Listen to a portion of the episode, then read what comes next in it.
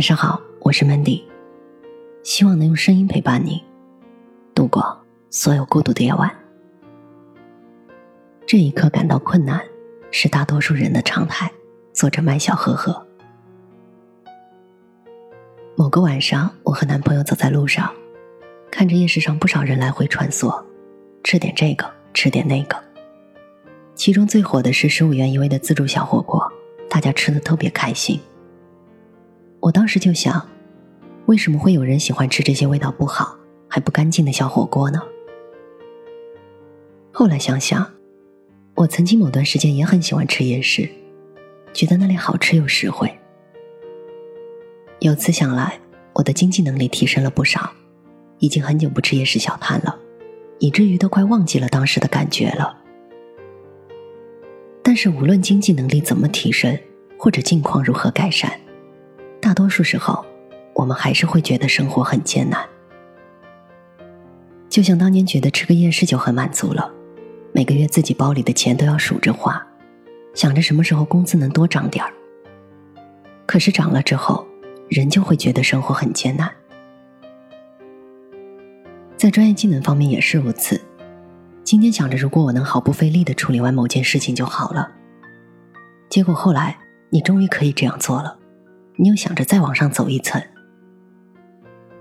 好像在这一刻的时候，你会觉得艰难，想着也许爬上更高的一层就不会那么难了吧？但是人生却真的像爬山一样，爬上了这一层台阶，还有新的台阶要上，每一层台阶都有着每一层台阶的艰难。刚开始写小说的时候，脑子里有东西。可是写出来就全部变味儿了，甚至连基本的叙述都成问题了，更不用提变着花的描写不同情境下男女主角的状态了。当时就想，如果能够流畅的讲故事，不被描写卡住就好了。那时就觉得写书真的很难，但还是坚持继续查资料，碰到别人写的好的就记下来，揣摩着每种状态下可能有的心情。后来稍微能够写个开头了。把自己想要的感觉描写出百分之六十，渐渐有些代入感了。然后又开始被编辑指责说文章的节奏有问题。所谓的节奏有问题，其实是个大事儿，因为是网络连载小说，所以你在这一章要写到什么位置，你的读者才能够被牵引着翻页，被你的故事起伏影响，这些都是问题。而且节奏感这事儿吧，不像词汇描写。词汇量差可以积累，某些描写可以学，但是节奏这事儿需要揣摩。我有段时间看了很多同类型的网文，研究他们是怎么控制节奏的。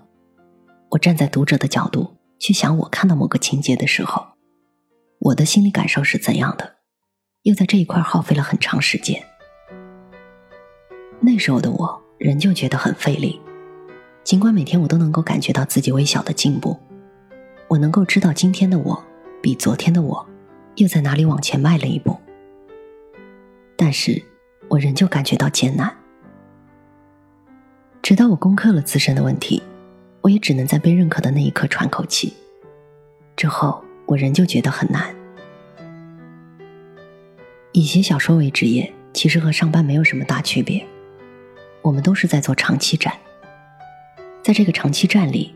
只有忽然靠近自己设定的目标点的时候，你会感觉到轻松，之后便又会出现新的问题要解决。